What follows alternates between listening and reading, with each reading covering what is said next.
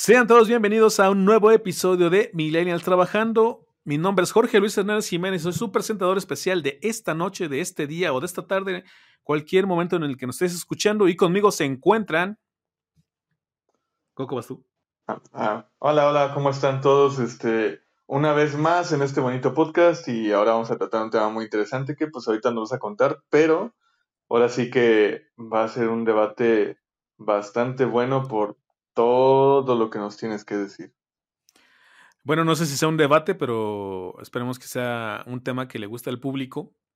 Y bueno, vamos a hablar de, vamos a hablar principalmente de recomendaciones. Esperemos que alguna de estas, por lo menos una, sea de su agrado y les deje un buen sabor de boca para estas fechas de finales de año, ¿no? De, las vísperas. ¿Cómo se le llama a estas fechas, Coco? Mm, se le llama decembrinas. ¿Serían, ¿Serían ya fechas decembrinas? O ya vísperas, ¿no? En vísperas de Navidad. Porque, haz de cuenta, termina octubre y empieza diciembre. No, empieza. No, termina octubre y empieza noviembre. Y nomás son 31 y el primero y el 2 y ya después, ya lo demás es Navidad. Bueno, vamos a ponerle de estas vísperas este, halloweenescas, día de muertescas. y también se encuentra con nosotros. Hola, ¿qué tal? Muy buenas noches. Ya días, carijo.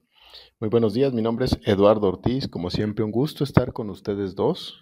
Aquí, como bien dijo Jorge, como bien dijo Coco, con toda la intención de pasar un rato agradable y ameno, haciendo algunas recomendaciones. Honestamente, yo no sé ni qué carajos vamos a hacer, pero bueno, pues aquí andamos, ¿no? bueno, aparte de que una de las recomendaciones que traemos, tú dices que, que bueno, tuviste la suerte, ¿no? O de ir al estreno de esta pero pues la suerte no fue para ti en el agrado, sino en el desagrado que te, que te causó esta producción mexicana. Fíjate que no es tanto como el desagrado, amigo, sino que no, como te explico, es como cuando tienes una borrachera tremenda y tienes lapsos perdidos. Ah, ok, ok. Así, ¿no? Es como un recuerdo borrado. Tal vez fue tan traumático el asunto que lo bloqueé. Ok, bueno, pasemos al tema del día de hoy. El tema del día de hoy es cinco películas mexicanas de espantos. Y espero que, que este título, al momento de que ustedes lo lean en, cualquier plataforma donde nos puedan ver, ya sea la de Anchor o la de Spotify, este, no suene tan chaborruco como siento que suena, aunque platicando previamente con Coco, me comentaba que, pues sí, este, sí suena bastante chaborruco. ¿O tú qué, cómo ves, Coco? Yo creo que sí, ¿eh? Este, directamente nos transporta a los tiempos de Adal Ramones intentando esperar el monólogo. Exactamente, vamos a esperar el monólogo. el monólogo, güey. El monólogo.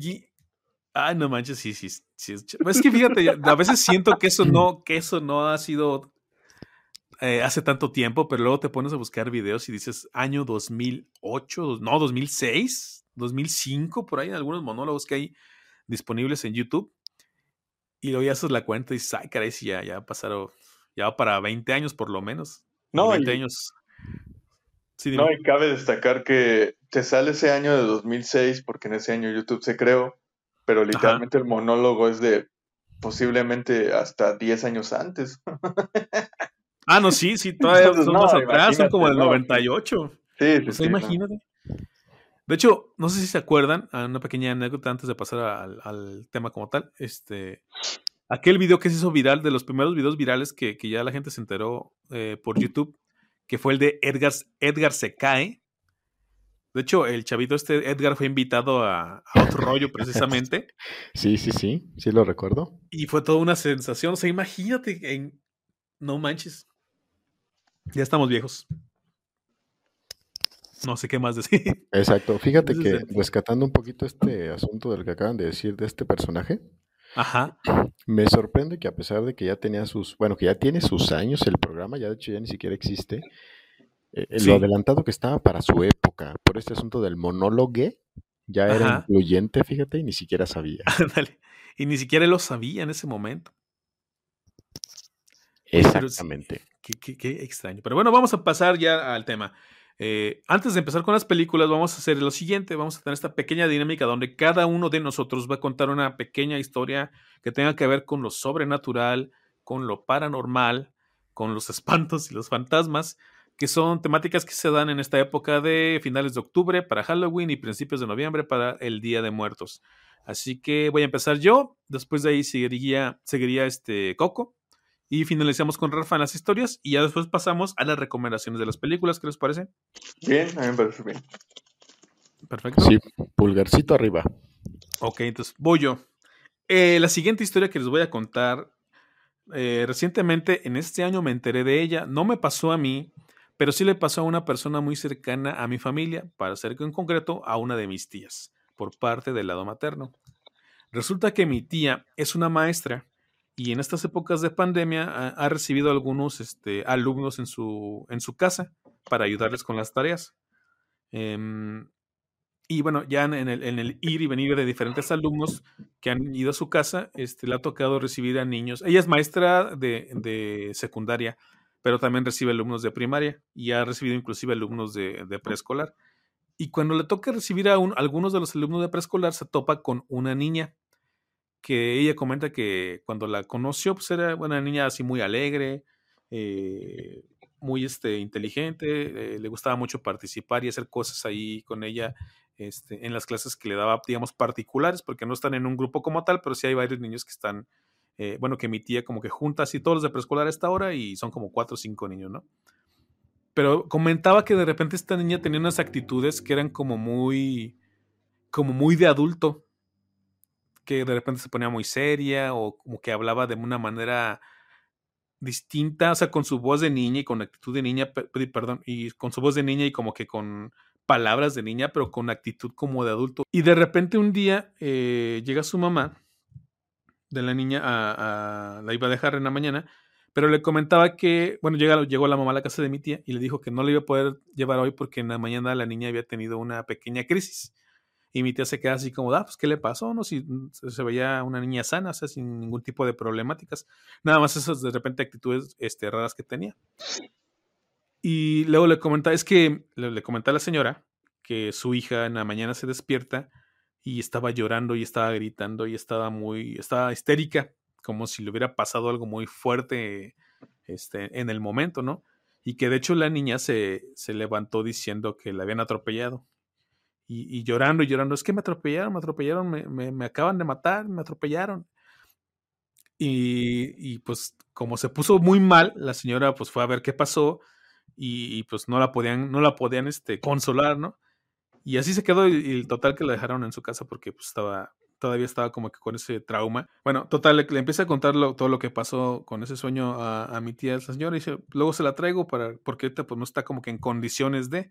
Y mi tía se queda muy extrañada pensando, bueno, pues que, que, o sea, qué tan fuerte fue ese sueño o esa experiencia que vivió en ese momento la niña como para decir, ¿saben que no la vamos a no la vamos a llevar a sus clases de todos los días porque pues no, como que no está en condiciones, ¿no? Y esa fue como que la primera llamada de atención en las clases también mi tía tiene, de repente les pone videos o cosas, eh, ya sea en la televisión o en la computadora. Y me comentó que un día estaba, estaba preparando todo, ya estaban los niños en casa, en su casa, y estaba preparando todas las cosas porque les iba a poner unos videos. Prendió la tele donde iba a conectar la computadora y estaban las noticias. Y en la noticia salió, salió una persona que, pues, que había sido atropellada. De hecho, era un accidente, creo que fue con un, con un trailer o algo así. La cosa es que la niña vio lo que estaba pasando en la televisión y de repente así de la nada, o sea, los demás niños jugando y ella viendo la tele, y le dice a mi tía, ay, mira, yo así me morí. Y mi tía vuelve así con cara, bueno, ella dice que ella pues se queda así como extrañada, ¿no? Como, no, no se espantó, pero dice que sí fue así como un comentario que no se esperaba de la niña en ese momento, así como de, ¿por qué dices eso? Y justamente cuando estaba pasando esta noticia en la tele y cuando la niña le señala, pues era cuando estaba viendo cómo el tráiler había había como que arrollado a unos, a unos coches, no sé si les había llegado por atrás o qué. Pero sí fue exactamente en el momento en el que, en el que eso ocurrió. Y ya, pues esa fue como que la segunda llamada de atención que, que le dio a mi tía. Y días después, cuando la fueron a recoger, la, la mamá de la niña le preguntó, oiga, ¿y, ¿y, cómo ha estado esta? No me acuerdo cómo se llama la niña, se me fue el nombre ahorita. Pero le preguntó que cómo había estado, qué había pasado con aquella pesadilla que tuvo. Y le dijo, no, pues bien, ya no ha pasado otra cosa. De hecho, pues, a veces es un poquito común que le den esas pesadillas, como a todos los niños. Y mi tía se queda pensando, bueno, pues posiblemente sí, ¿no? Pero y, luego le dice, es que sabe qué, le hace el comentario de lo que vio la niña en la, televisión y lo que le dijo. Y luego la señora le dice, ay, es que, ¿qué cree, maestra? me ha pasado varias cosas con esta niña. Y dice, y una de ellas es eso, que dice que la atropellaron. Dice, las veces que se ha, ha habido bueno, ha habido varias veces que se ha levantado, despertado en la mañana o en la noche llorando y diciendo que la acaban de atropellar y se ve mucho las manos, dice. De hecho, comenta que, le, que lo que principalmente le pasó fue que no sé, no sé si le aplastaron las manos o se las arrancaron o qué, pero algo le pasó en, en, los brazos porque es lo que más este, voltea a verse y llora y muy fuerte y se, y se, se, se desespera. Y dice, y de lo que más le ha llamado la atención, comenta la señora, la, la mamá de la niña, es que una vez este, eh, se llevó a la niña a caminar al, al, centro o algo así. No sé, si era el centro, no sé si era el centro o era como que un a un este, ahí cómo se dice, un puesto o algo así. Lo que cosa es que estaban cerca de una carretera y la niña, cuando iban pasando los vehículos, la niña se quedaba mucho viendo a la, a la carretera. Y comenta que un, la, la, mamá la va, bueno, la, la, lleva de la mano, la niña como que muy instante quiere ir a ver la carretera, ir a ver la carretera, y le dice, bueno, pues, ¿qué quieres ver, hija? Y, la, y se ven, y se la lleva la mamá de la mano, y le señala la carretera, y le dice, es que yo ahí me morí. Y dice la señora, pues que en ese momento se puso de todos los, bueno, ella sintió que se puso de todos los colores, sintió que se le bajaba la presión, y dice, pero ¿por qué dices eso, hija? Y es que ya, o sea, ya habían habido varios episodios donde la niña había amanecido diciendo que la habían atropellado, donde había visto cosas en la tele y decía, es que eso me pasó a mí. Y luego cuando el baile dice, este, en esa parte de la carretera donde estaban, que ahí fue donde se murió, pues fue la señora así como que, ay, caray, ¿qué está pasando aquí?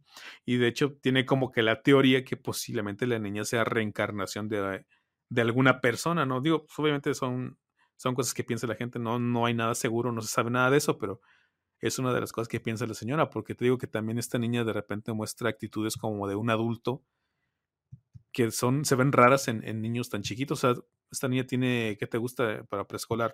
¿Cuatro o cinco años? Y esa es la historia que les traigo, ¿no? De esta niña que, que tiene esos comportamientos, que tiene esos, esos sueños y que tiene esos recuerdos de que algo le pasó. ¿Cómo ven? Órale, qué buena historia. Está...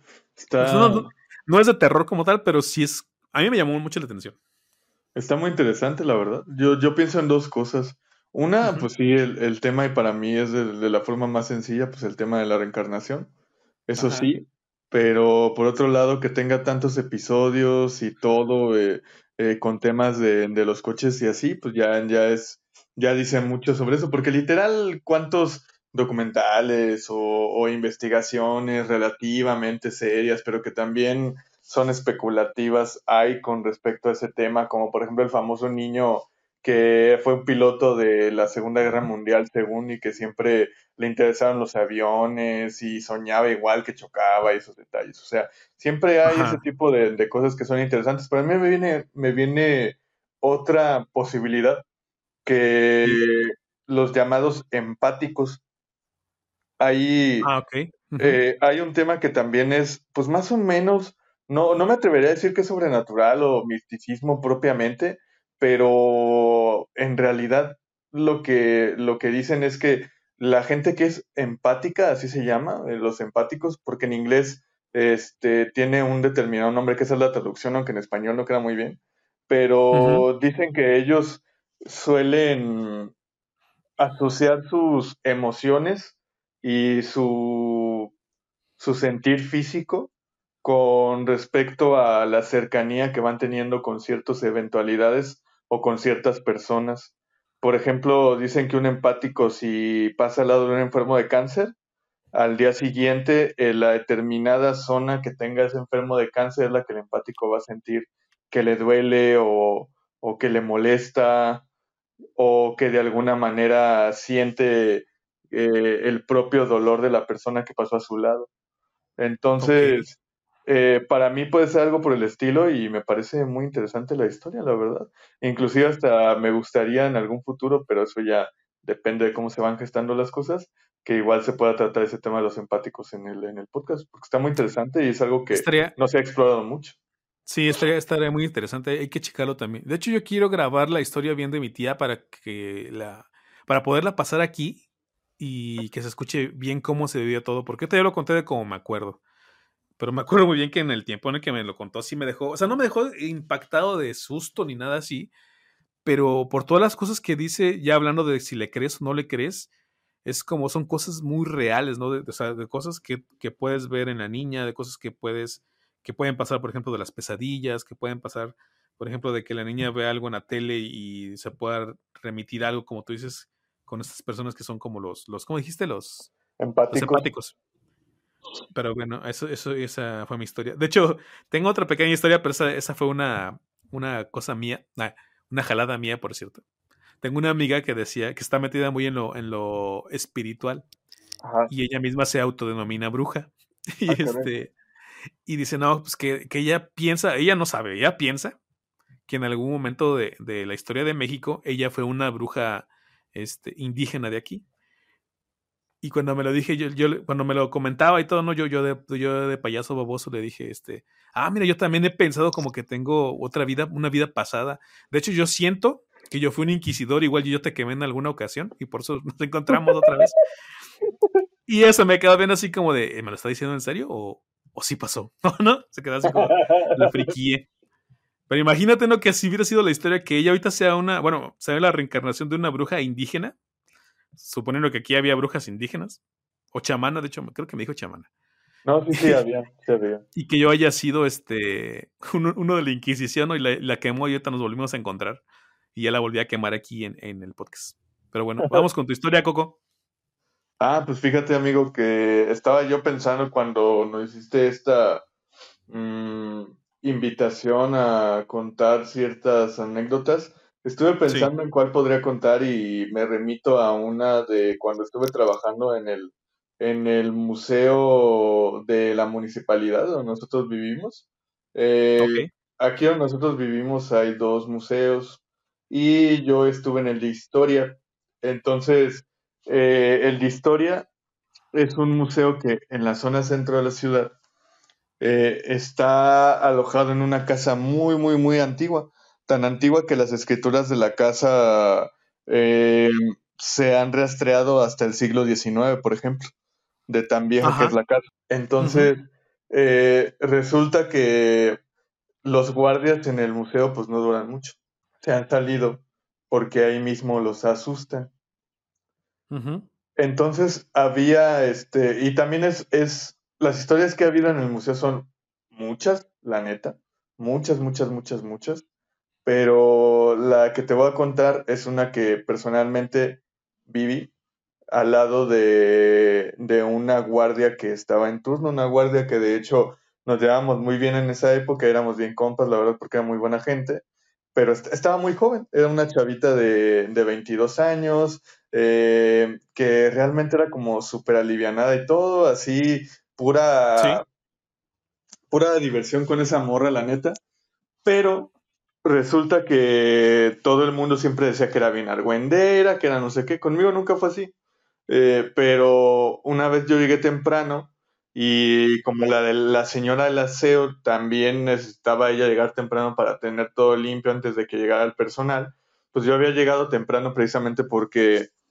necesitaba ordenar unas cosas que se iban a hacer ese día para recorridos y todo. Entonces eh, la señora luego, luego que me abre, no me abre la guardia, la señora del aseo es la que me abre y está toda preocupada, toda, toda, toda, toda preocupada eh, porque dice que esta, esta chava pues hizo un, un, escándalo y que cuando ella llegó, pues literalmente eh, la encontró encerrada en el baño, pero que el baño no, se, no se podía abrir, pero que no encontró ni candado en el baño, ni, ni que tuviera seguro en las chapas, ni nada. Dice que simplemente la señora del aseo específico que intentaba abrir la puerta y simple y llanamente no se podía, que era como si algo desde adentro la, le estuviera impidiendo poder abrir la puerta del baño de mujeres. Que los baños eran unos baños para hombres y otros baños para mujeres, pero solo era un solo baño. O sea, no, no eran más, más baños en los cuales tú recorrías un pasillo largo y te encontrabas con una fila. No, no, era un solo baño. Entonces, tú abrías un cancel muy sencillo, eh, y le cerrabas la puerta para que pudieras tener privacidad. Punto, no había nada más. Entonces dice que ese cancel estaba abierto porque se veía y se lograba abrir un resquisito que te daba a entender de que estaba abierta la puerta, pero por alguna razón no se podía abrir. Y que Carla estaba, Carla, ¿eh? hasta ya dije el nombre, bueno, y que esta, esta morra, este, ajá, esta chica, que así se llamaba, este, estaba llore y llore, pero literal, de forma, ya sabes, estas formas dramáticas, a gritos, este, ya se le había, este, prácticamente secado la garganta, ya no podía más, este, y ya se había quedado afónica de tanto llorar. Y, ya cuando llegué yo, pues literalmente me, también estaba muy angustiada la señora del aseo y le llamamos a uno de, los, de sus compañeros, que literal también era pues, nuestro amigo. Entonces ya resulta que el güey nos contesta, dice que no hay problema, este, que, que él este, viene en camino a auxiliarlos porque literalmente yo llegué como a las ocho y media de la mañana y nosotros entrábamos a trabajar a las nueve y media, o sea, todavía teníamos como algo algo de maneje, ¿no? Para, para ver qué se podía hacer antes de que llegara la gente y llegaran los grupos, porque íbamos a dar eh, recorridos para escuelas. Entonces, a primera hora. y, literalmente estaba todo mojado, estaba todo mojado, este, desde el cancel se veía abajo que había un montón de agua, o sea, quién sabe qué había pasado en, en ese periodo. Y en el periodo de tiempo que a ella le tocó porque era literalmente la vigilancia nocturna y le había tocado el turno en la noche. Entonces ya logramos así, tanto la señora Laceo como yo, a, ahora sí que a patadas y a empujes abrir la puerta y estaba esta, esta chava de, de vigilancia, estaba literalmente hecha bolita, toda traumatizada la paramos, pero nos puso muchísima resistencia, nos empezó a gritar hasta que literalmente como que nos reconoció y automáticamente que vio mi cara me abrazó y empezó a llorar todavía más. Y ya cuando la logramos incorporar y todo, porque estaba totalmente perdida su mirada, este, realmente se veía muy, muy traumatizada. Eh, así lo, una, una imagen un, poco desagradable para, para cualquiera. La verdad es que del susto, de, de, todo, de todo este proceso eh, por el que vivió de estrés, se había, se había orinado en su uniforme.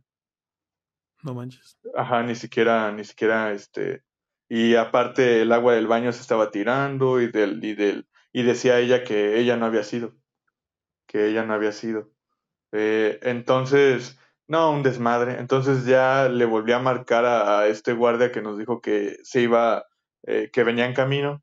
Y le dije, oye, de pura casualidad no sabes si, si le pueden dar uniformes de repuesto o algo. No, es que esta chava pues acaba de entrar. Esta chava acaba de entrar y, y, generalmente si sobrepasas el mes te dan este tres uniformes y los puedes ir midiendo, pero ella apenas tiene el primero y es prestado. Híjole, no, pues es que ahorita está en una situación bien fea y ya la señora del aseo, que era bien alegona y bien chismosa, pues literalmente me quitó el teléfono y le dijo, oye, pues mira, se llevaba muy bien con él, ya le dijo por su nombre, así en diminutivo, y le dijo, oye, mira, la verdad es que estamos en un aprieto súper grande, la verdad es que esta niña se orinó en los pantalones. Eh, y, está toda manchada del, del, uniforme, entonces no sé si tengas un cambio, porque a ella le, le tocaba el turno. No, sí, sí tengo. Ahorita se los llevo, nada más que me va a tardar un poquito más. No, sí, no hay problema. El güey el güey llegó como nueve, como nueve, diez. En, en, lo que pasó eso, pues ya la señora del aseo se metió con ella al baño, estuvieron limpiando todo, este, la, a ella misma también la limpiaron, y ella juraba y perjuraba que, que, que no estaba loca y que no había hecho nada ni así, pero que en la vida le habían espantado tan feo.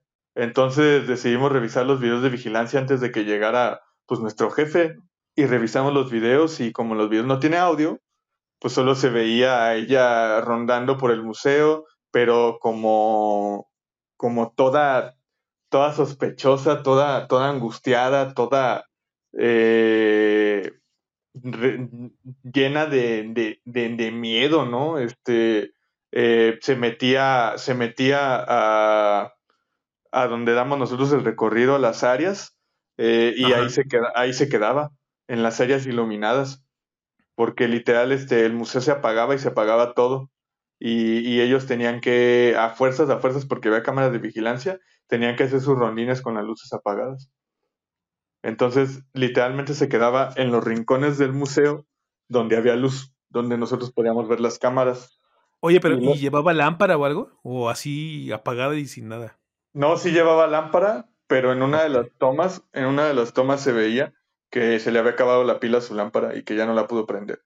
Se desesperó, y la, se desesperó y la tiró. Sí, no te lo juro, fue, fue muy raro. Entonces de repente la no había cámaras en los baños, solo había cámaras fuera de los baños. Y la última toma que nosotros vimos es que ella entró hacia las oficinas de nosotros, porque nuestras oficinas estaban al fondo y era una puerta metálica corrediza gigante. Entonces ella entró, literalmente se subió a, las oficinas de, del director, este, quién sabe qué checar, se volvió a bajar, y automáticamente le cerró la puerta también bien asustada. Y luego como que se quedó bien bien desesperadilla entre los baños. Y luego como que algo algo se vio que algo se vio que ella vio, valga la redundancia, o que algo escuchó y luego luego este volteó para el lado donde había escuchado algo o había visto algo y despavorida se metió a encerrarse al baño.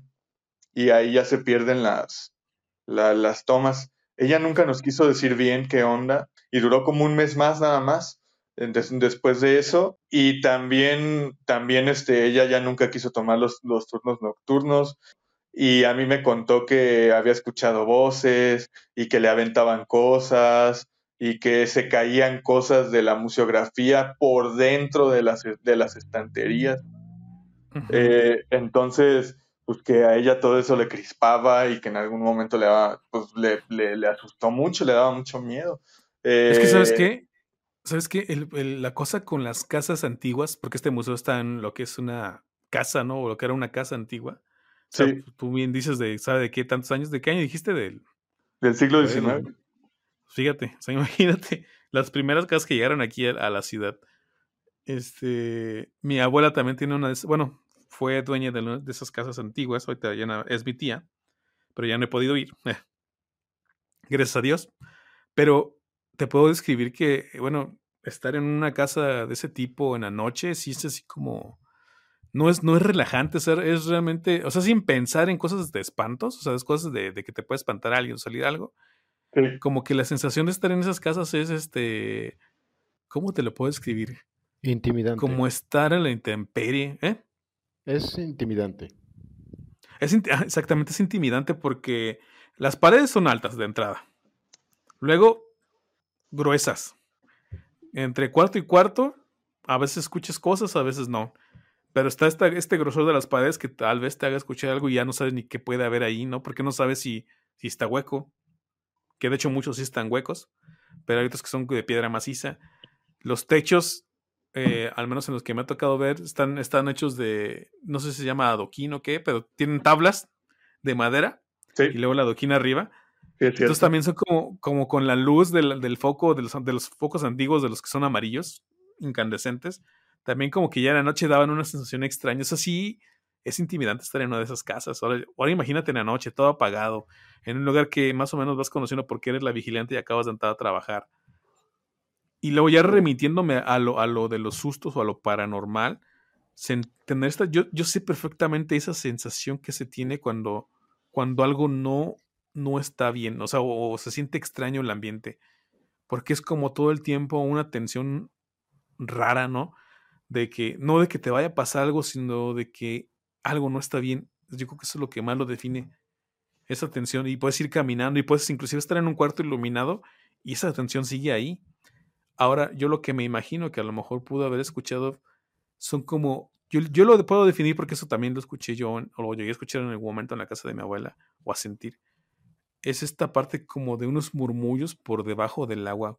O sea, se, se alcanza a escuchar algo, pero no es tan inteligible como uno quisiera como para decir, ay, me están hablando o me están diciendo, o se escucha esta voz de mujer o de hombre pero sí se escuchan esos murmullos y, eso sumado con la oscuridad y, y, las paredes grandes de estos lugares sí es así como muy feo, muy, muy intimidante. O sea, te pone realmente la piel de gallina. Ahora imagínate también si se escucha que se caen cosas y tú sabes perfectamente que nada más estás tú, pues está canijo. Sí, no, y luego ella decía que se desacomodaban y que sonaban y que no sé qué. Pero, por ejemplo, una, una de las cosas que siempre hacíamos cuando llegábamos a trabajar a, primera hora, pues era literal prender las máquinas porque la gente hace sus recorridos, interactuaba con, con, este, con computadoras que les daban información y que les exponían cosas este, que teníamos exhibidas. Eh, entonces nosotros teníamos que prender los equipos. Y al nosotros hacer el recorrido, pues literalmente nunca veíamos nada raro. Nada, nada fuera de su lugar, ni, ni desacomodado en las estanterías, ¿no? Porque las estanterías tenían llave y la única llave de la cual este, alguien era responsable, pues era literal la, la historiadora de, del museo y nadie más podía tener acceso a esas estanterías.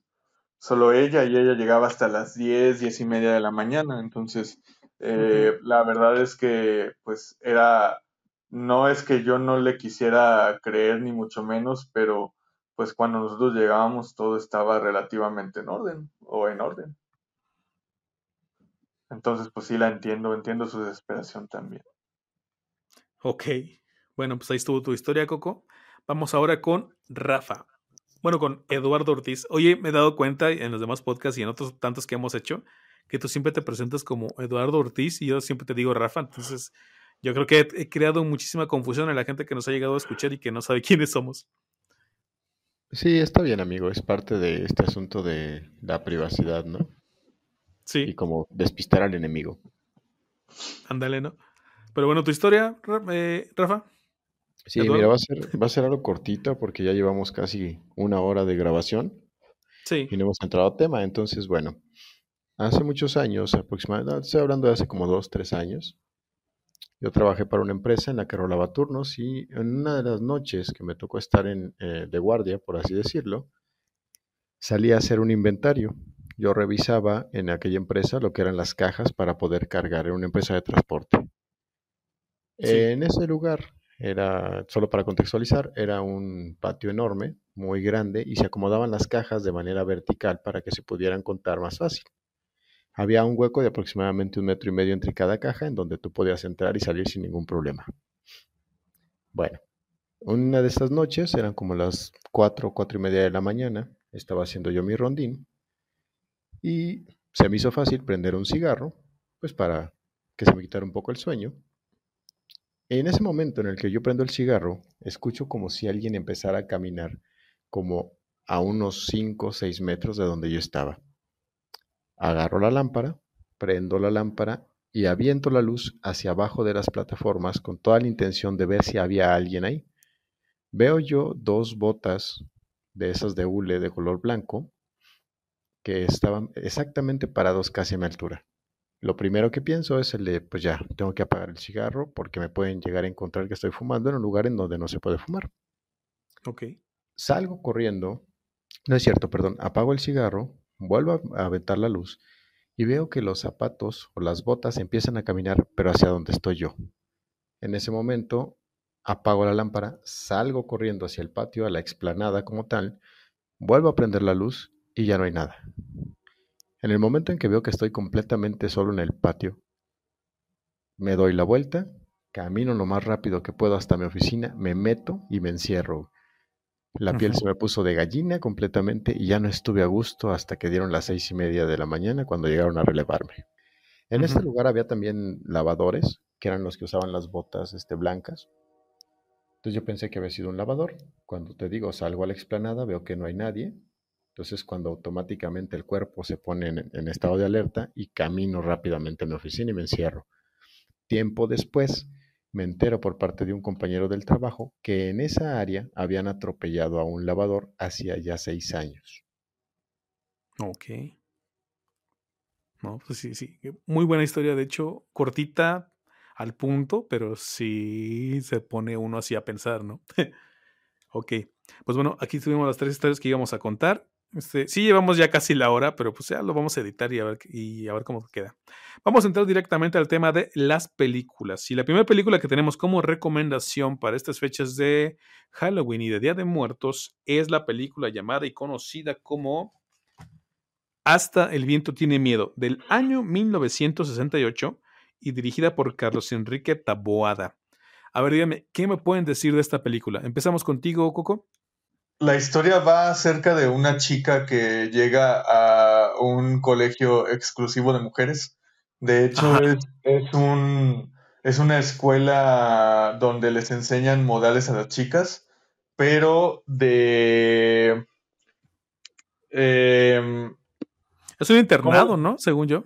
ajá, exactamente, pero de educación cristiana, católica.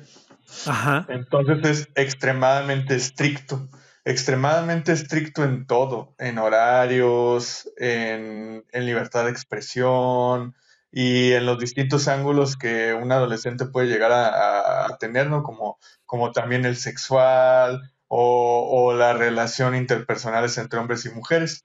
Entonces, literalmente se encargan de las, las familias ricas o las familias pudientes se encargan de enviar a estas chicas para que les hagan un correctivo, porque muchas de ellas son personas o son mujeres que de alguna manera o son muy novieras o, tienen algún pasado que la o algún pasado o algún presente que las mismas familias consideran turbio y que necesitan modificar. Entonces, partiendo de ahí, pues empieza la, la premisa de la película y, pues te vas viendo con una, un abanico de personajes muy, muy peculiar, muy peculiar. Cada chica tiene, tiene un punto de vista acerca de la vida y acerca de la religión y acerca de varios, varios puntos, ¿no? Sí la podemos considerar como cine de terror porque a veces la concepción que tenemos del terror es como así de tiene que ser un monstruo o tiene que ser el, el típico exorcismo, o sea, tiene que ser una cosa como que muy fuerte aunque de hecho en esta película hay ahí dentro de la trama de repente algo que podríamos considerar que es como una especie de posesión, o dirían los conocedores como una monta, que es cuando se mete un espíritu que no es necesariamente ni celestial ni, ni infernal, sino humano, y se llega a como que a poseer a la, a la persona, pero es, esa era mi, mi pregunta, ¿es si la podemos considerar de terror, terror? ¿O la dejaríamos como en película de espantos, tal vez? No, yo pienso que obviamente es de espantos porque sí conlleva uno, uno que otro este jumpscare por ahí, pero, pero muy, muy, muy, muy, muy, muy sutil y muy bien ejecutado.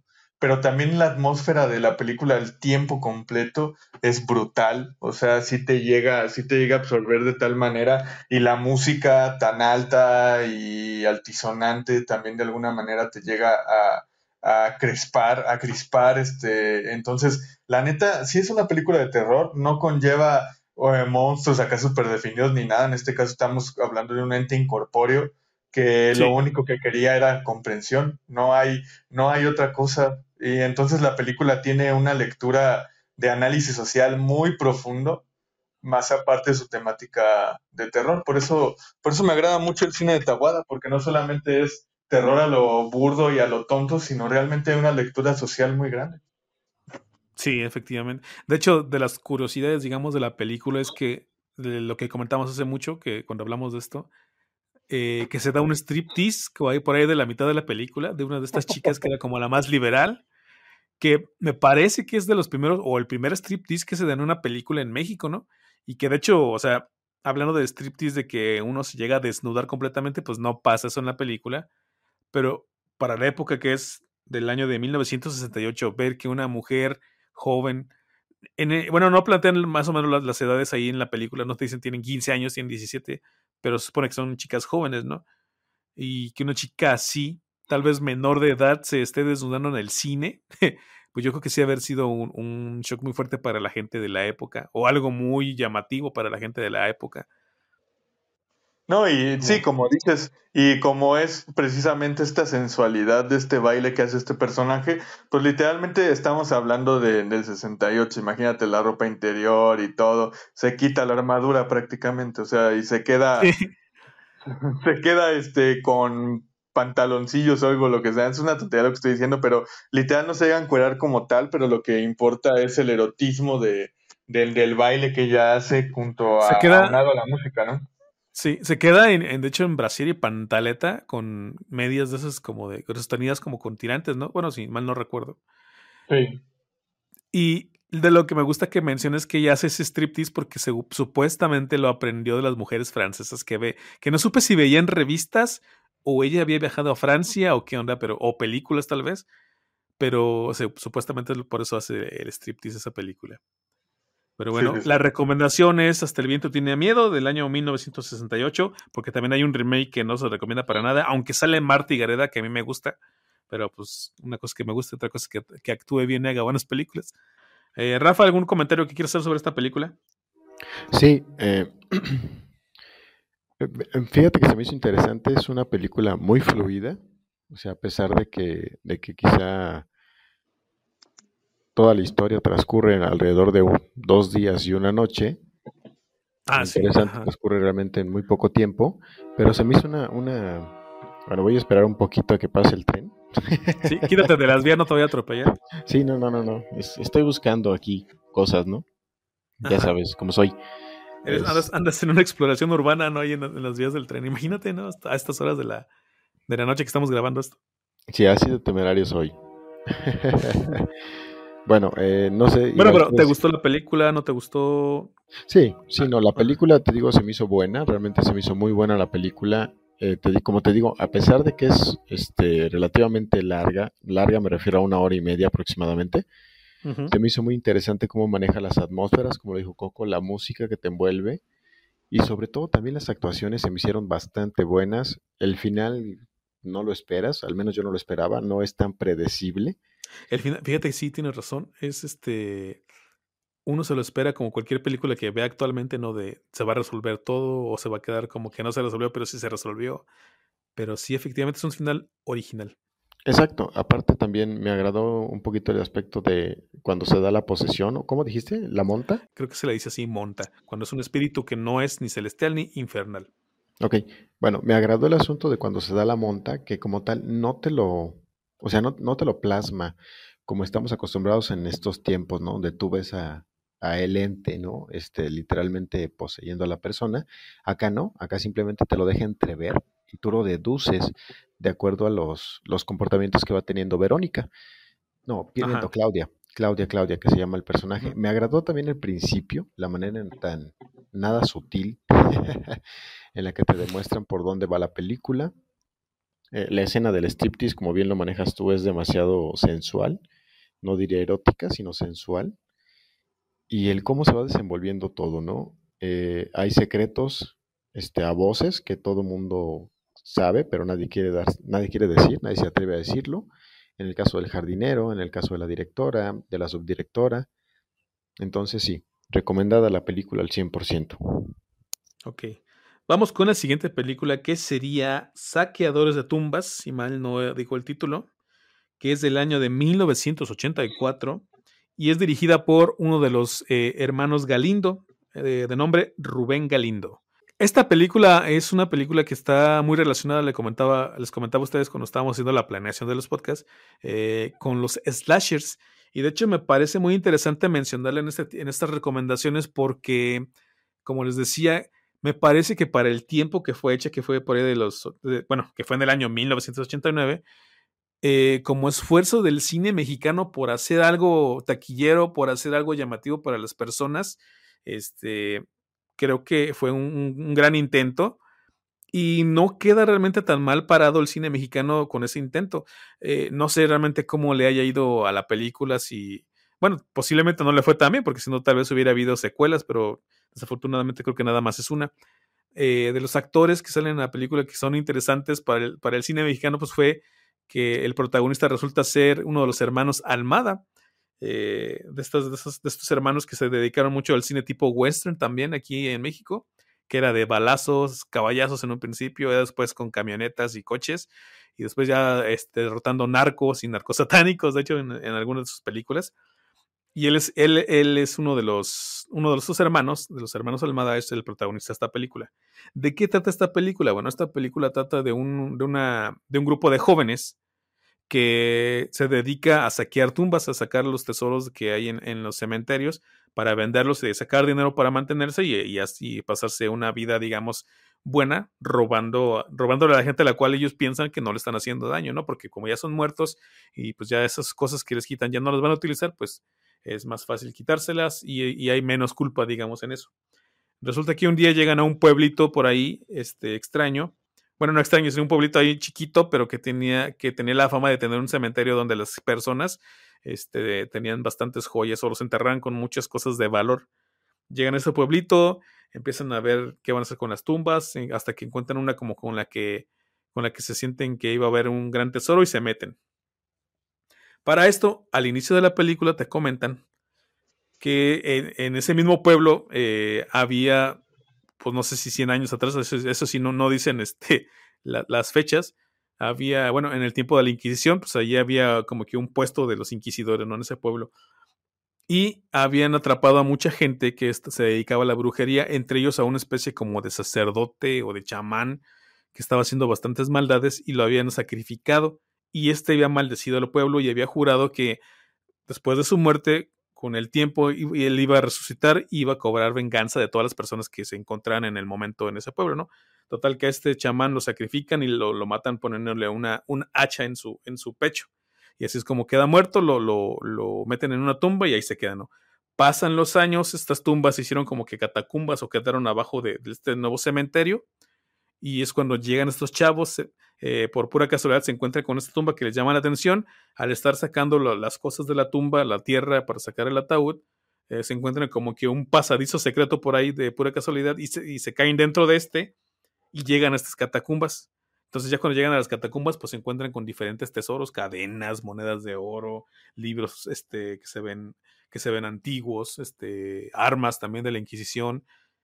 Y llegan a la catacumba donde estaba enterrado este personaje que les comento desde un principio, que era como que un sacerdote o chamano, no sé qué era. No, no, dicen tampoco qué es. Esas también cosas malas de la película, que no te dejan muy en claro muchas cosas. Total, este, ya entre que están sacando todo, ya sienten que sacaron la lotería, están robando los, las cosas.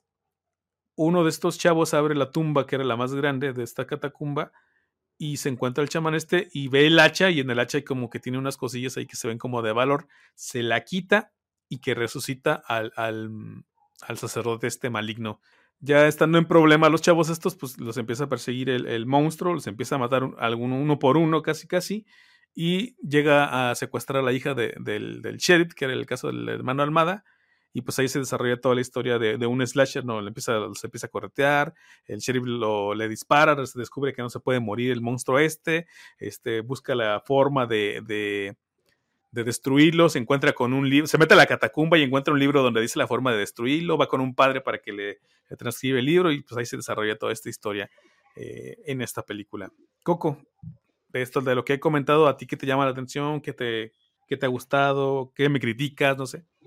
Híjole, fíjate que dentro de todo, la verdad es que sí le sacaste agua a las piedras, ¿eh? Porque sí. vi, fue de hecho la única película que vi, porque las otras ya, la, ya, ya las había visto hace mucho. Eh, sí. Entonces esta sí era una novedad para mí. Pero, ah, Dios mío. Eh, era una película prácticamente de serie B mexicana, eh, con actuaciones planas y aparte como era demasiado hipster, diría yo, eh, totalmente alternativa, pues no hay una, una remasterización eh, y, y, tampoco... No, de hecho, la versión... Ah, no, no, sí tiene razón, no, no, no, está, no está remasterizada. Te no, digo. Sí, sí, tu...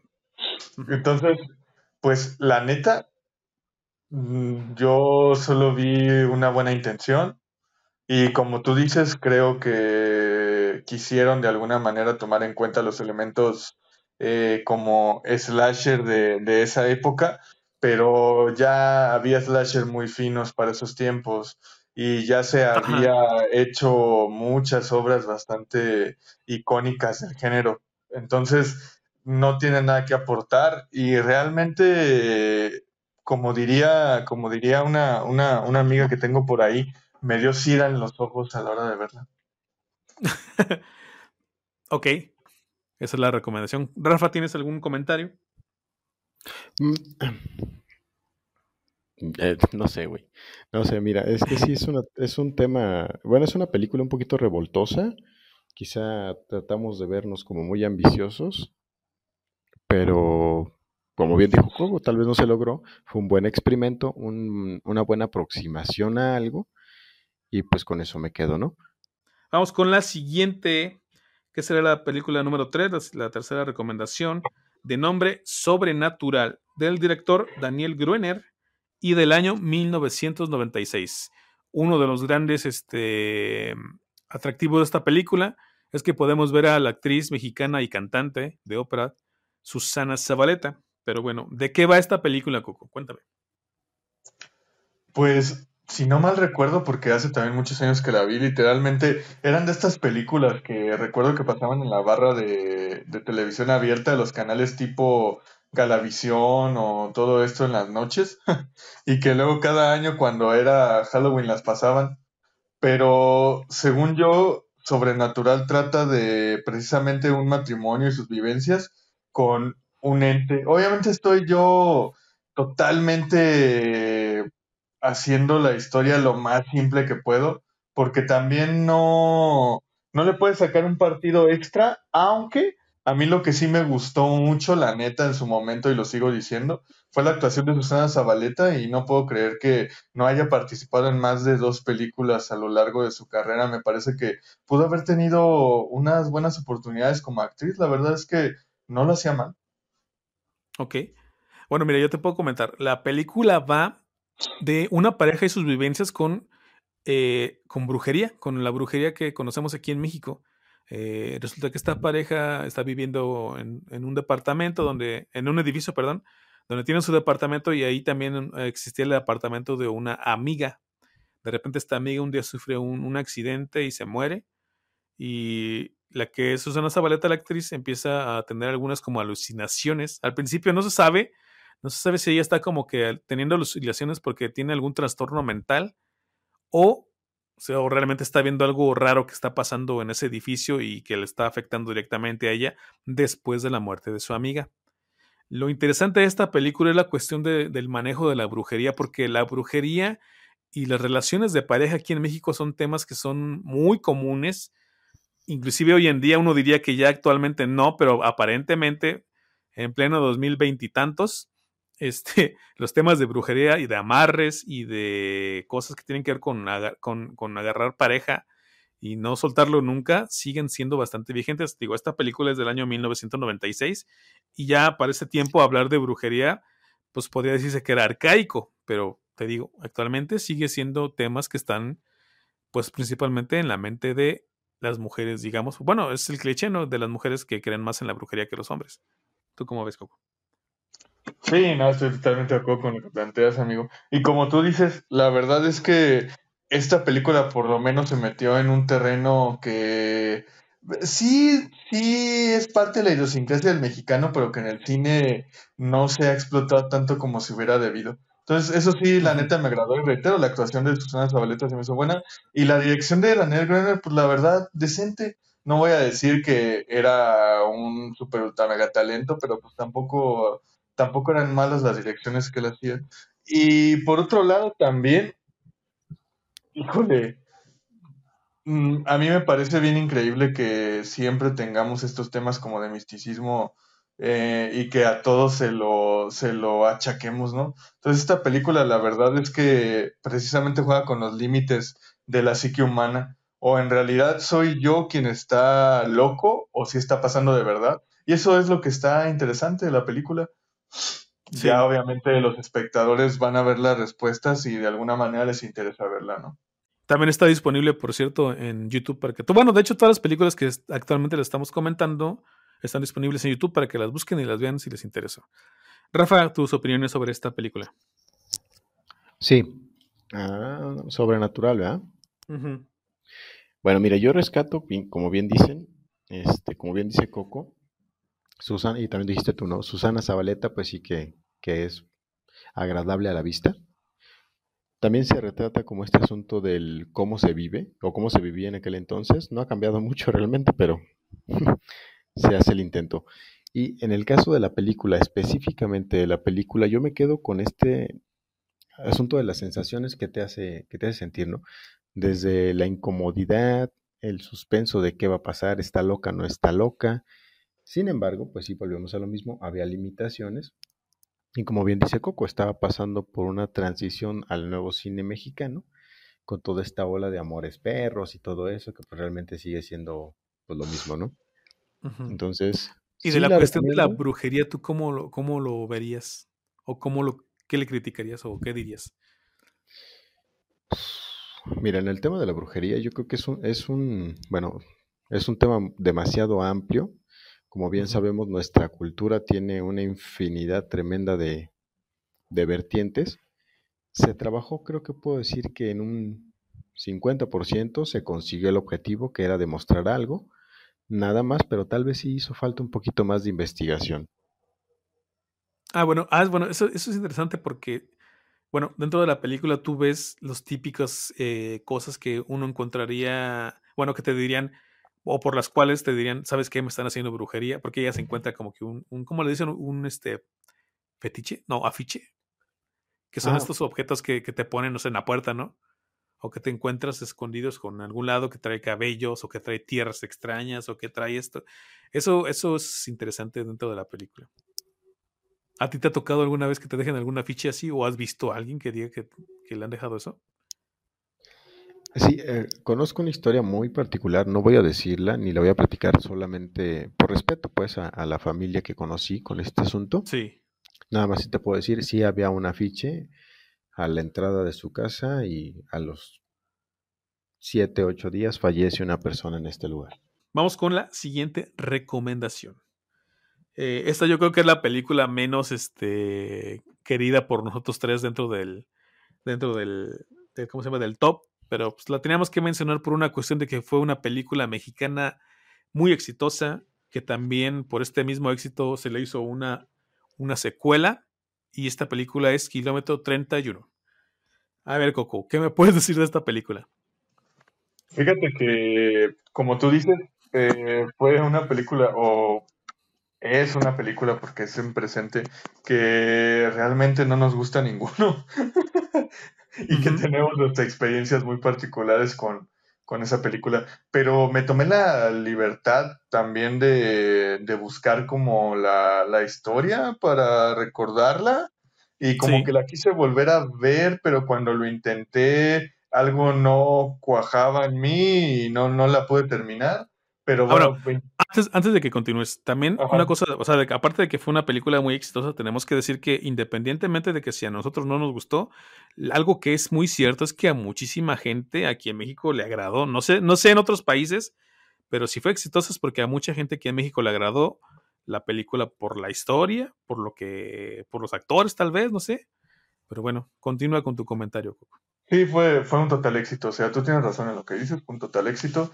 Y y pues por otro lado, yo recuerdo mucho, y también yo estaba, este, era un adolescente, literal, tenía 17 años, 16, cuando salió esta película. Y yo recuerdo a unos primos que estos primos me llevan 10 años, 12 años. Entonces ellos estaban como según disque extasiados con la película y que estaba bien chida y no sé qué tanto. Claro que ahorita ya yo este, reconozco que mis primos son unos petardos para ver películas. Entonces, la verdad, cualquier recomendación que me hagan nunca la voy a tomar. este, pero en ese momento yo no tenía ni el conocimiento fílmico que tengo, ni tampoco este, había visto como tantas películas, ni mucho menos como para yo decir, ah, está, contraargumentar algo. Entonces dije, bueno, pues vamos a verla. Y pues aplicamos la del típico mexicano de hace uno, alrededor de unos 15 años, que literal compraba las películas piratas los fines de semana y en una de esas, este, por no gastar en el cine, decidimos comprarla en, como diría un profesor que yo tenía en la universidad, comprarla en la pirateca oficial. Sí. Y, y la vimos, pero hasta ahí quedó porque literal ha sido algo difuso. Entonces tuve que buscar la historia Y la historia realmente la voy a resumir en que es prácticamente anecdótica totalmente, de que se trata de una tipa que un día va en medio de la carretera y en, en, ese, en ese transcurso, en ese eh, devenir de, de su camino, un niño se le aparece y lo atropella. Entonces ella literalmente va a ver qué pasó con ese niño, si está bien y todo, y no lo encuentra. Y a raíz de ello le comienzan a pasar un montón de cosas sobrenaturales, empieza a explorar y se da cuenta que en ese kilómetro 31, en esa carretera, que ni siquiera recuerdo qué ruta es, pero es una ruta muy famosa en México, donde ha habido apariciones de tanto de espíritus, tanto hombres como mujeres, y también este, de, de gente que, que de alguna manera ha experimentado eh, pues agresiones hacia su persona por entes que no puede ver o que, o que solo escucha. Entonces, esa es la anécdota de la película, pero te digo algo y ya lo habíamos platicado todos, ¿no? Es difuso para mí, no recuerdo absolutamente nada, solo recuerdo que la, inicié, la terminé y me quedé con la sensación de que me ven estafado. Ok. eh, ¿Con cuál película te quedarías si tuvieras que ver dos películas? Bueno, una película a fuerza, o sea, no tienes ninguna otra opción. Ladrones de tumbas, perdón, Saqueadores de tumbas de 1989 o Kilómetro 31 que es del 2006. ¿Cuál la verías? Híjole. No, está bien complicada esa pregunta. Y te la voy a poner más fácil. Por una cuestión nada más de entretenimiento. Tienes que pasarte, tienes que matar el tiempo una hora y media, una hora cuarenta más o menos que duran. Uh, ninguna me tú. Este. No, no sé, güey. No, la verdad no sé a estas alturas. Yo creo que me iría por saqueadores de tumbas, pero eso ya haciendo bien de a huevo la respuesta. Sí, de, de que sí, a huevo tienes que elegir una. Ok. Rafa, ¿tú qué opinas de esta película, Kilómetro 31? ¿Tú tuviste una anécdota por ahí con esta película? Kilómetro 31. Mira, Igual, al igual que Coco, yo también estaba en este asunto de la adolescencia. Escuché mucho de la película, mucha gente hablaba de ella, hubo mucha publicidad. Llegué el día del estreno, llegué a la, taquilla de la, del cine, pagué mi boleto y salí del cine. Es lo que yo te podría decir de Kilómetro 31. Sí, fue muy aclamada, sí, fue muy taquillera, pero yo creo que fue más por este asunto de decir es el nuevo cine de terror mexicano. Eh, la leyenda pues sí cuenta que efectivamente en la carretera México-Puebla, aproximadamente en el kilómetro 31, pues aparece un niño y trata de, provocar accidentes para que la gente que fallece se una a él en su dolor porque lo ahogó su madre. Esa es la trama de la película. Te puedo decir yo que de esta película recuerdo que hay muchas, muchas este, escenas en color azul, mucho bosque, una carretera larga, un niño que sale de la croaca, una mujer que llora y es todo. Hasta ahí. Honestamente, yo no la recomiendo. La verdad, te soy bien honesto, a mí no me gustó. Para nada. E invito e incito a la gente a que si realmente quiere vivir una experiencia paranormal de ese tipo, tome la carretera Celaya Juventino Rosas. Ok. Ok, bueno, ahí está, ahí está la, opinión de Rafa con su anécdota de esta película. Fíjense que yo creo que de repente uno de los primeros, de los principales problemas de esta película fue por lo menos para nosotros tres, que no nos gustó, fue que de repente la gente llegaba y decía, es que mira esta película, no, es que Kilómetro 31, no, es que esa película, eh, la, más espantosa que he visto en mi vida. No sé si, ah, bueno, al menos yo nunca escuché a nadie decir, es el nuevo terror en el cine mexicano, ¿no? Eh, no creo que lo hayan pensado, quién sabe. Eh, tal vez pensaron que era una película gringa y se metieron y, a la hora de la hora ya se dieron cuenta que era mexicana y pues ya habían pagado y no se salieron. Entonces, no sé, no sé qué anda con esta película. Yo sinceramente quise volverla a ver. Sí la vi, pero no me acuerdo de nada de la película. Solo me acuerdo de Iliana Foxy porque yo la vi en una novela. Este, pero de ahí en más, pues la verdad no, no me quedaron ganas de volverla a ver. No me llamó la atención. No hubo ni siquiera la música que me pudiera atrapar. Eh, lo que sí puedo decir es que, por ejemplo, eh, en cuestiones de la anécdota y de lo que pasa en este en esta carretera y en ese kilómetro, eh, hay muchos videos o hay varios videos de exploraciones urbanas de gente que se ha dado la tarea, de gente que, se, que es fan de la película, que se ha dado la tarea de ir a, investigar cosas en ese kilómetro y pues supuestamente sí se han encontrado algunas cosas que les llaman la atención. A nadie se le ha parecido el niño este, pero según sí, este, se sienten cosas extrañas dentro de esa carretera. Entonces yo creo que son más, a veces más interesantes estos videos que duran hasta 10 minutos que toda esta película en sí. Pero bueno, ah, si a ustedes les gustó, pues qué bueno. Y si no la han visto y si quieren dar la oportunidad de ver algo diferente a lo que están acostumbrados hablando del cine norteamericano de terror, ahora el cine mexicano de terror, pues no está de más también darse la oportunidad de verla. Ya ustedes dirán después si les gustó, si la volverían a ver o qué. Pero bueno, ahí estuvo. Kilómetro 31 del año 2006. Creo que no dije el director, pero el director es Rigoberto Castañeda, al cual no le conozco ninguna otra película en, en, México. No sé si tal vez en Polonia o algo así. Y bueno, vamos a terminar este top 5 de películas mexicanas de espantos para estas épocas de noviembre y, y octubre. Y vamos a terminar, yo creo que con broche de oro, y lo quise poner así porque me parece que es una gran película y que viene del cine de oro mexicano y que aparte representa es representativa de una época que para los mexicanos es muy importante. Esta película es Macario del año 1960, dirigida por Roberto Gabal, Gabaldón. ¿Sí estoy diciendo bien el nombre? Sí, Roberto Gabaldón. Roberto Gabaldón. Eh, no sé, aquí ¿Quién quiere tener el honor de hablar de la película? ¿Rafa o Coco? Yo creo que le cedo el honor a Rafa primero. A ver, Rafa, vamos a. Dinos de qué va esta película, Rafa. Macario. Bueno, trata de. Si no me falla la memoria, Coco, ahí si me puedes ayudar un poco, si me equivoco. Claro, claro. Pues trata de, de, un, de un indio que de pronto encuentra o se topa con un personaje demasiado interesante, que es la muerte. Ajá. Que le da el poder a través del agua de poder sanar a las personas. Eh, la historia va transitando por todo este asunto en el que Macario ve a la muerte y si se pone en, cierta, en cierto lugar, ya sea en la cabecera o del otro lado de la cabecera, decide o le dice a Macario si va a vivir o va a morir la persona.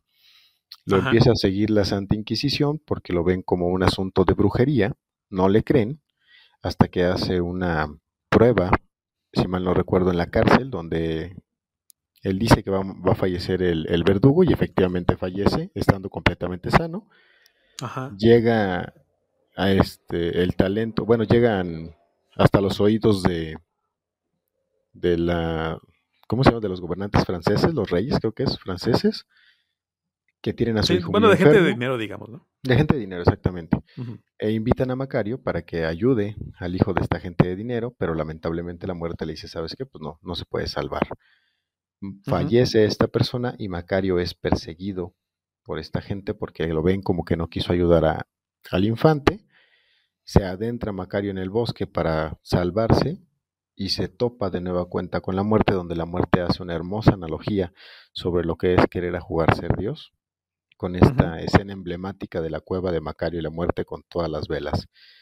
Al final Macario muere, muere este, tratando, o bueno, muere al lado de un pavo, y esto es, hay, que, hay que recalcarlo porque durante casi toda la película Macario siempre dice que había querido o que su mayor sueño era comerse un pavo completamente solo. Por ahí va la película.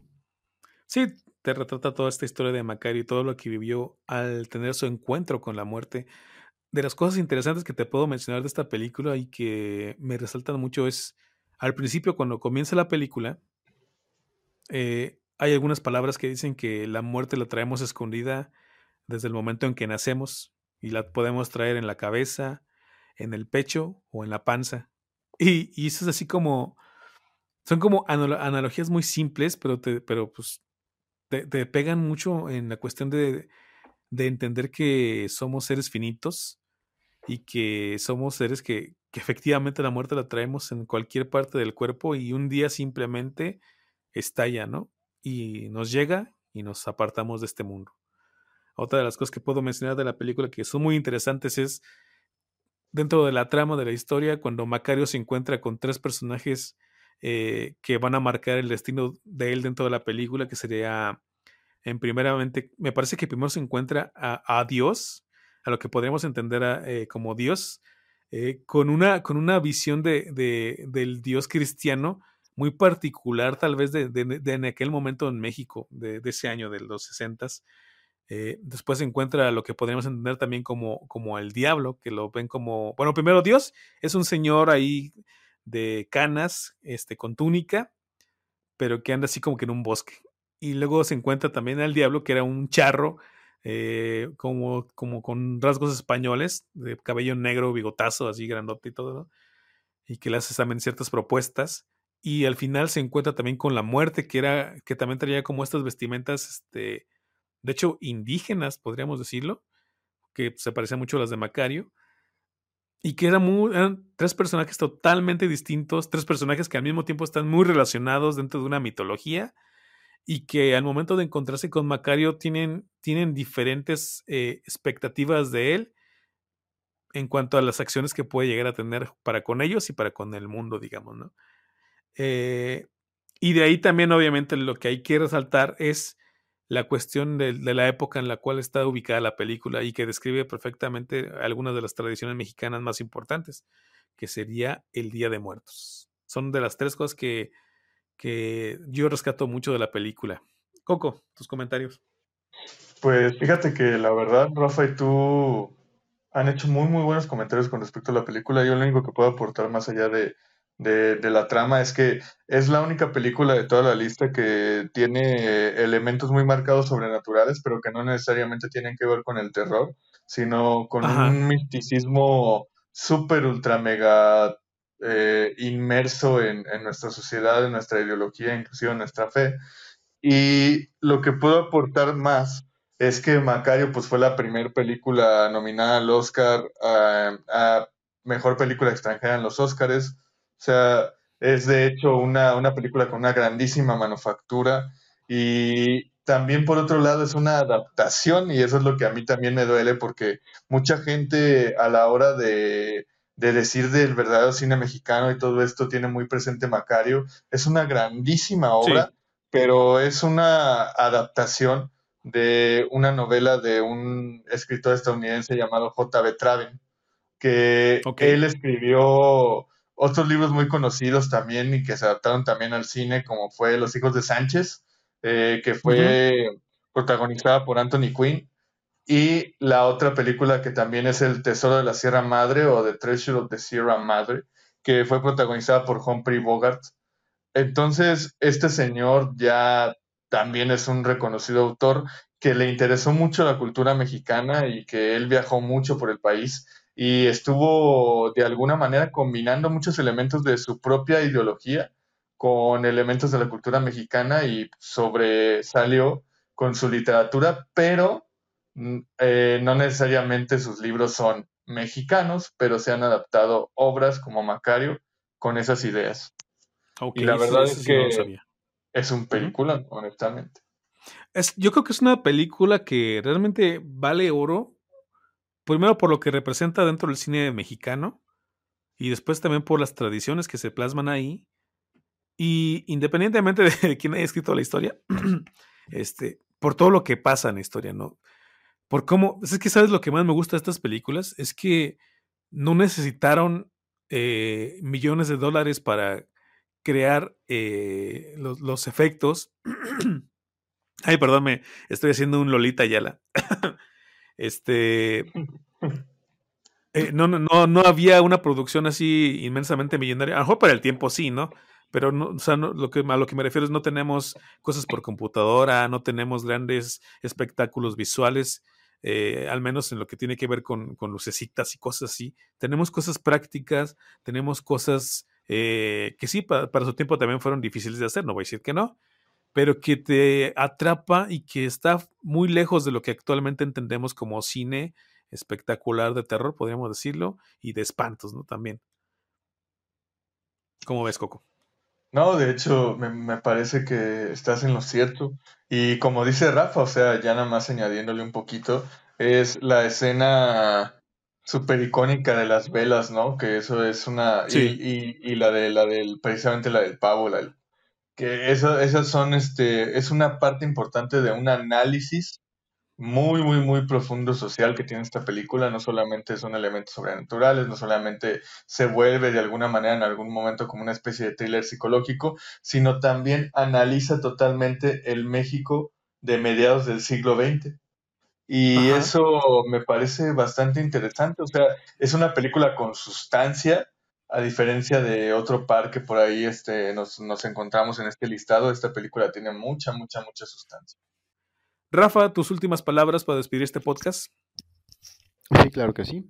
Bueno, como siempre, pues es un gusto haber compartido una noche más con ustedes. Uy, suena muy erótico eso. Sí.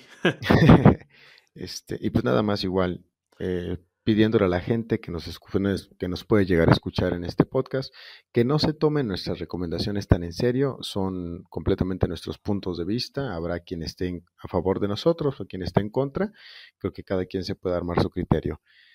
Eh, altamente recomendado Macario, como ya lo he dicho, y como tú lo dijiste también, Jorge. Y bueno, pues ahí está la lista. Si alguien quisiera agregar alguna otra, pues adelante, bienvenidos los comentarios, ¿no? De mi parte fue todo. Soy Eduardo Ortiz y pues les agradezco mucho el tiempo. Ok. Coco, tus últimas palabras para despedir el podcast. Pues fíjate que el listado estuvo ecléctico, estuvo interesante y también siempre, como ya habían comentado, es bueno repasar un poco todo tipo de, de cine exclusivamente hecho en los países de, de, su origen, ¿no? Que literalmente ahorita estamos hablando de México y también México tiene buenas propuestas. A veces las propuestas no cuajan tanto como nosotros quisiéramos, pero al final de cuentas vale la pena el ejercicio, vale la pena también como espectadores darles la oportunidad y consumir precisamente lo, lo nacional, darles esa oportunidad y no dejarnos llevar por una influencia hollywoodense extrema sino intentar darle terreno también al cine nacional y al final de cuentas descubrir algunas joyas. Obviamente va a haber algunos bodrios en el camino, pero eso siempre sucede. Entonces, solo disfrutar del cine mexicano. Nada más. Y el buen terror. Ok. Entonces, esto ha sido Millennials Trabajando, episodio número 3, top 5 de películas mexicanas de espantos, aunque suene a chaburroqueando eso de espantos, pero bueno. Yo me despido, nosotros fuimos Milenios Trabajando, nos vemos en el siguiente episodio. Hasta luego.